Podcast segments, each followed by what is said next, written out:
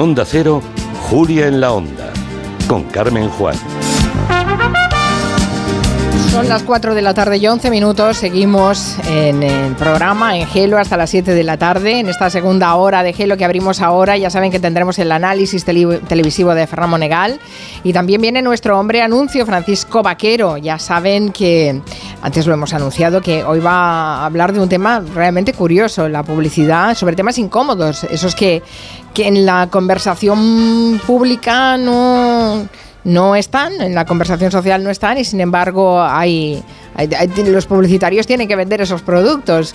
Creo que lo puedo saludar ya a Francisco Vaquero. ¿Qué tal Francisco? ¿Cómo estás? Hola Carmen, muy buenas tardes. Siempre puntual, ¿eh? llegas pronto y llegas para oír a Ferran Monegal, está bien. Siempre disfruto mucho escuchando al señor Monegal aquí con casco rodeado con esa voz envolvente que tiene y ese físico sugerente. eres tremendo pillo tu ironía. Ay, por favor. Menudos dos me acompañan en esta segunda hora de, Gelo. Por cierto que es, un poco paradójico ¿eh? lo tuyo de la publicidad incómoda. Bueno, después, después pondremos unos cuantos ejemplos y yo invito a la gente ¿eh? que reflexione sobre esos productos eh, que, sí, que, no, que son raros los de la, los del eh, para, el, para el control de, orina, por ejemplo, las pérdidas de orina. ¿Usted se acuerda del lío que montaron con la publicidad de Concha Velasco? Sí, es verdad. Es verdad, pues temas de estos. No sé si los oyentes recuerdan algún caso más. 638-442-081. Bueno, y solo para hacer un poco de boca con el tema, recuerdo que hace poco un joven humorista muy habitual en TV3 que solía ciscarse en general en España, había dicho varias veces aquello de puta España.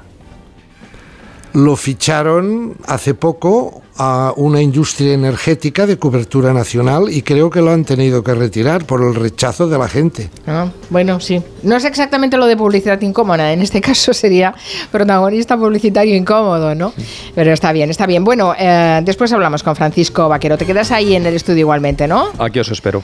Bueno, de todo hace ya 40 años, en portada por ejemplo, hemos crecido con En Portada, con ese programa de, reportajes que ha sido un poco y del gran reporterismo español. Sí, señora, lo recordamos todos los que tenemos una edad, pero parece que Televisión Española no sabe qué hacer. Ah, ¿no? ¿Por qué? Bueno, está desaparecido desde noviembre del 2023. Este programa empezó siendo una refundición de uno que había antes que se llamaba Los Reporteros, y inició, se inició en, en 1984.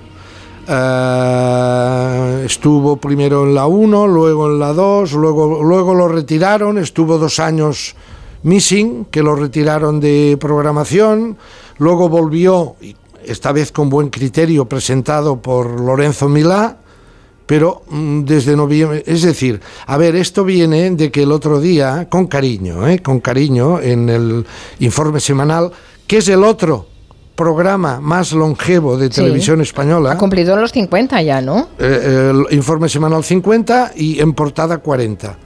Son los dos programas más longevos. El informe semanal, al final, como aquello que decía Cervantes, voy a ponerle al final del verso un estrambote. Al final, eh, pero un estrambote con cariño, se hicieron eco de que eh, en portada cumplía 40 años, ¿no? A mí me da la sensación que Televisión Española no sabe qué hacer. A ver, se aduce, a mí me dicen los espías que tengo en Prado del Rey, que bueno, que es un programa que había perdido audiencia, que la gente ya no se interesa. Hombre, en portadas han sido siempre los ojos, los ojos, nuestros ojos en el mundo. En portada nació como un, mire, la primera entrevista de en portada fue una entrevista deliciosa de Rosa María Mateo en La Habana con Fidel Castro, Rosa María Mateo, acompañada, acompañada del periodista eh, Vicente Botín, uh, 1984, Fidel Castro fumándose un, un habano, parsimonia, parsimoniosamente un mm. habano, y en un momento le dice, ¿cree que las, la historia Comandante, ¿cree que la historia... Comandante, hablaba usted del Moncada.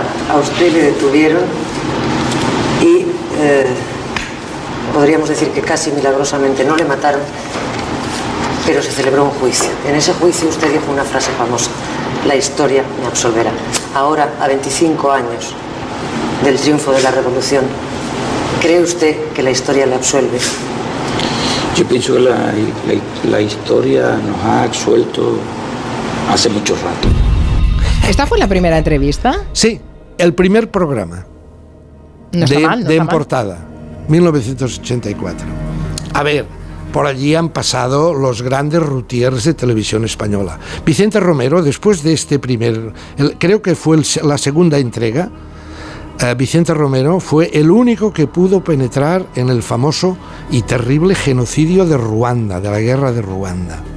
Allí estu- estuvo Diego Carcedo, también contándonos, Miguel de la Cuadra Salcedo, es decir, los grandes routiers. Eh, ¿Cómo ha acabado esto? Pues dicen que no tiene audiencia. Hombre, yo les diría a la directora general y presidenta de Televisión Española y demás, con todo mi afecto, le diría que yo no he visto que le hagan promociones ni, ni aquello que dicen bombo y platillo, como hacen, por ejemplo, en los programas Masterchef o estos que ahora comen pastelitos o fabrican pastelitos que se llama Bake Off o no algo así, una especie de famosos de, de cercanías. Horneando, sí. Horneando pastelitos Sí, sí, sí. o maestros de la costura que están todo el día haciendo autopromociones en la, en la, en la cadena, en televisión española. Quizá el problema es que los periodistas salen caros y que el- los reportajes y No, pero en si el son mundo salen caros. son periodistas en nómina. Bueno, algunos ya, bueno, sí, bueno. Son en nómina, sí, que el viaje sale un poquito caro en avión, o en tren, o en lo que sea, o nadando.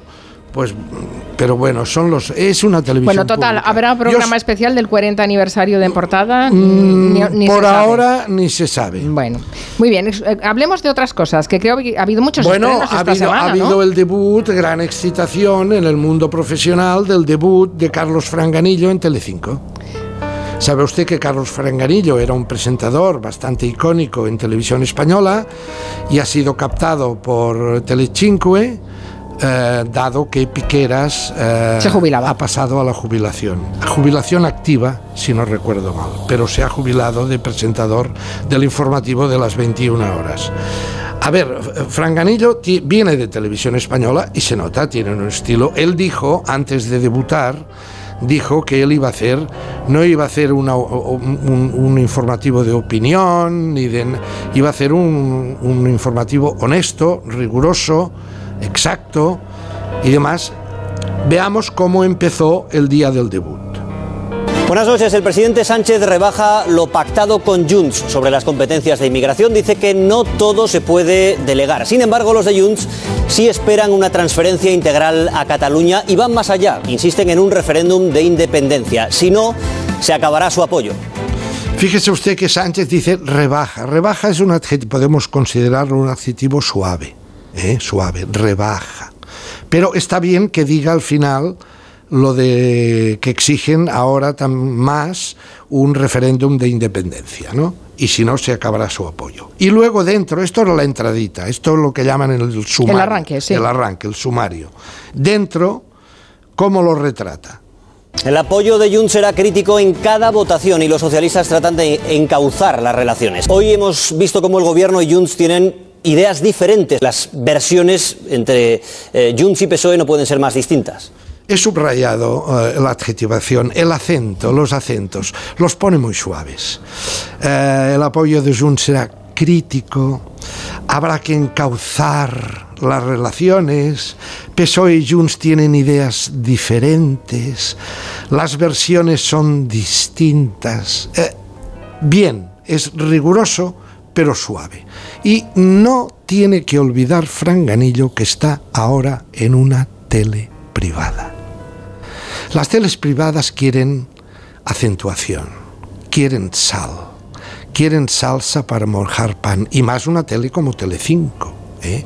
que venimos de la época de las escalofriantes imágenes Del apocalipsis, sí. apocalípticas y demás. Bien, al mismo día, a la misma hora, por ejemplo, ahora que tiene que tiene Carlos Franganillo delante como gran competidor con cifras astronómicas de audiencia ¿A quién? A Vicente Vallés. en Antena 3. En Antena 3, la otra privada. Eh, veamos cómo arrancaba ese mismo día sobre el tema de Junts y los pactos con el PSOE y con Sánchez, cómo arrancaba. Pedro Sánchez y Carles Puigdemont se enredan por el traspaso o la delegación de competencias en materia de inmigración. El partido de Puigdemont dice que es una cesión integral, mientras que Sánchez la limita a cuestiones residuales. O sea, la primera es Sánchez y Carles Puigdemont se enredan.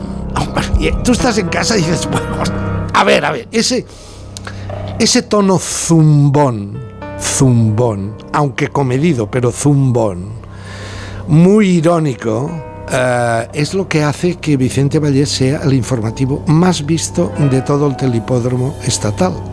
Audiencias entre el 18 y el 20%. Carlos Franganillo ese mismo día hizo un 11,5, que no está mal, pero la diferencia es abismal. ¿Cómo seguía Vicente Vallés? La adjetivación. Lo habitual es que cuando dos partes llegan a un acuerdo, ambas interpretan lo pactado de la misma forma. Esto ya decimos es lo habitual, pero no es lo que pasa en el caso de los acuerdos a los que Pedro Sánchez llega con los partidos independentistas. Sánchez dice una cosa y los de Puigdemont la contraria, pero los independentistas recuerdan que Sánchez también dijo que la amnistía era constitucional y ahora es su más entusiasta defensor. Es obvio que el partido de Puigdemont dice una cosa y Moncloa dice su contraria sobre un acuerdo que se desconoce si está escrito o fue solo el fruto de una charla telefónica o en los pasillos. Lo que es seguro es que una de las dos partes no dice la verdad. O quizá no lo diga ninguna de las dos partes. Es imbatible. Ese tono zumbón que le decía yo, esa ironía, ese decir, aquí uno dice una cosa y otro otra. Una de las dos no es la verdad, es decir, mienten.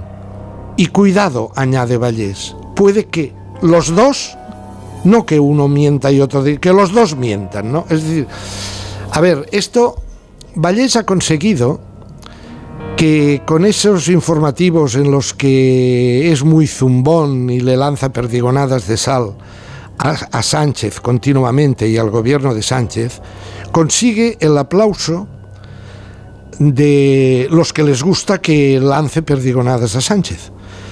Pero es que también consigue la audiencia de los que son contra, de los que se ciscan en Vallés. Se ciscan en Vallés, consideran que su, que su informativo es absolutamente detestable, pero también le miran. Para eso, para ciscarse.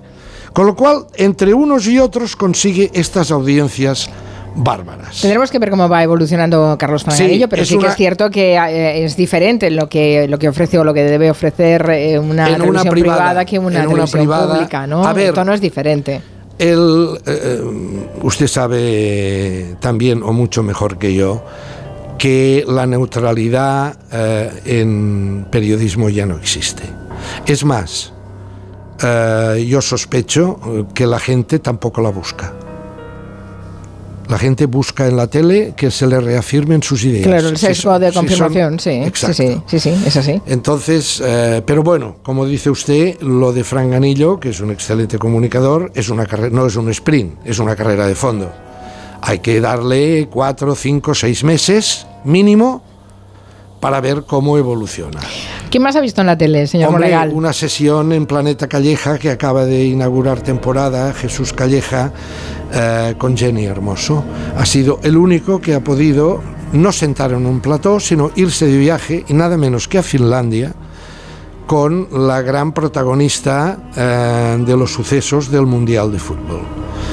Em, a mí me, ella cuenta eh, cómo estaba el clima, el ambiente, cómo le, después de lo que ocurrió eh, en el viaje de regreso, la empezaron a presionar, tienes que hacer un vídeo con Rubiales, tú y él ahí como si no hubiera pasado nada, dando sensación de, felicidad y que aquí no y, ella decía, pero yo qué vídeo tengo que hacer y no me no me mareéis.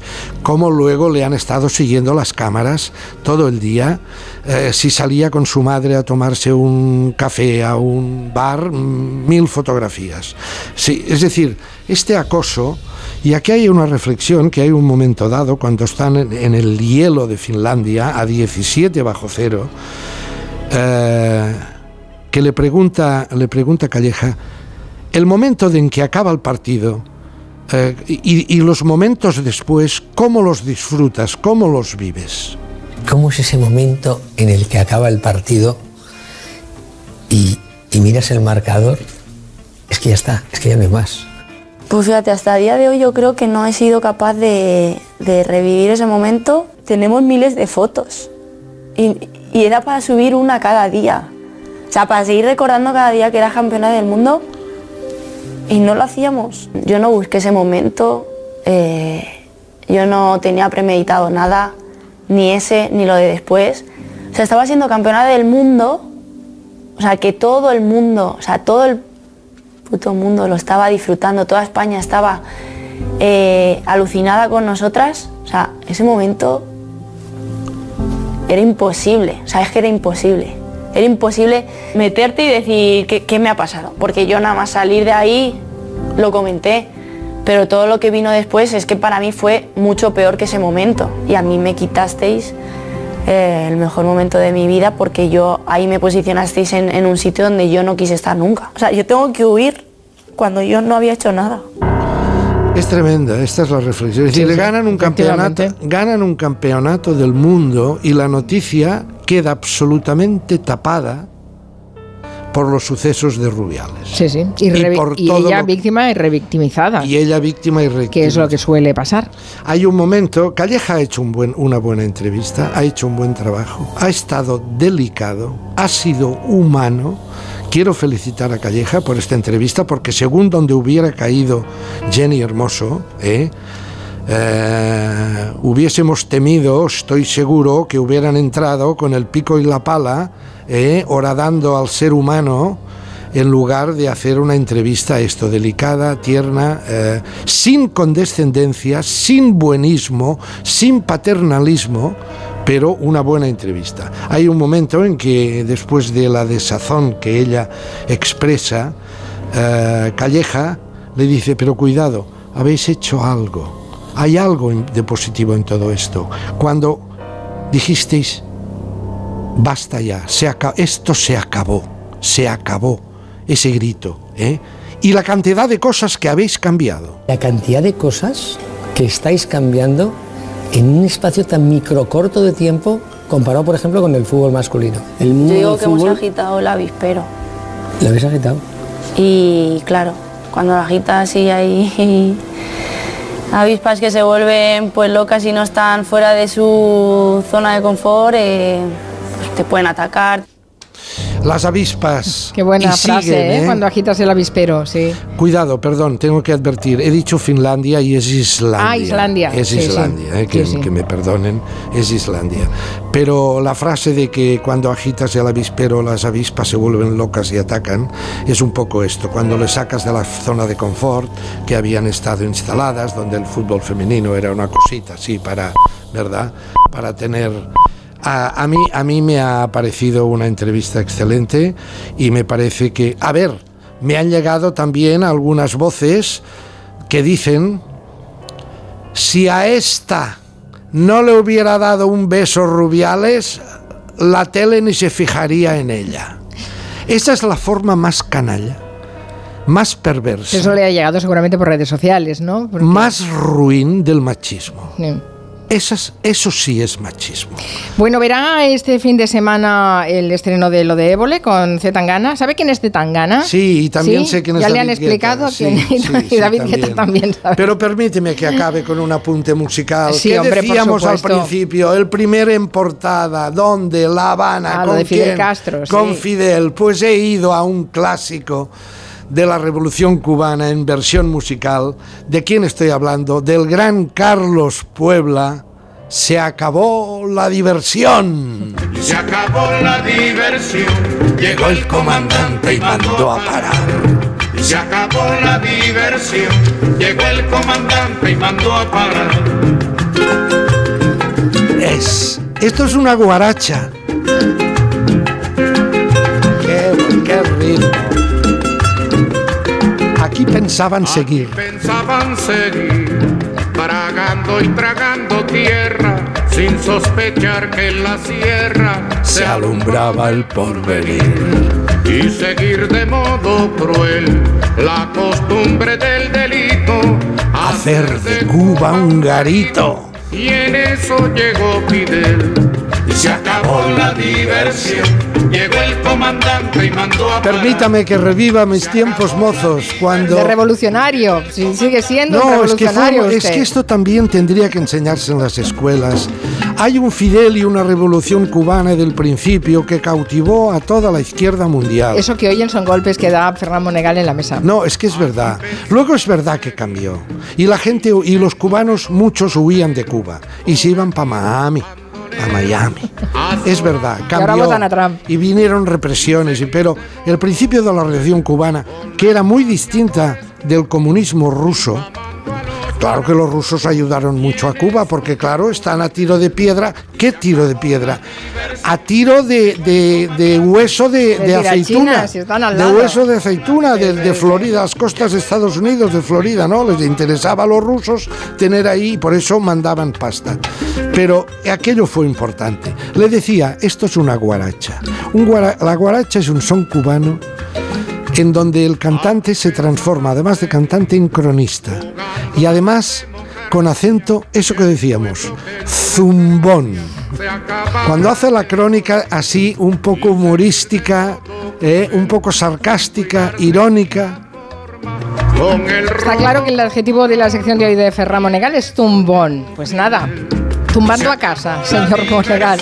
Y abríguese, que hace Muy frío. buenas tardes a todos Adiós. y todas. Y se acabó la diversión. Llegó el comandante y mandó a parar.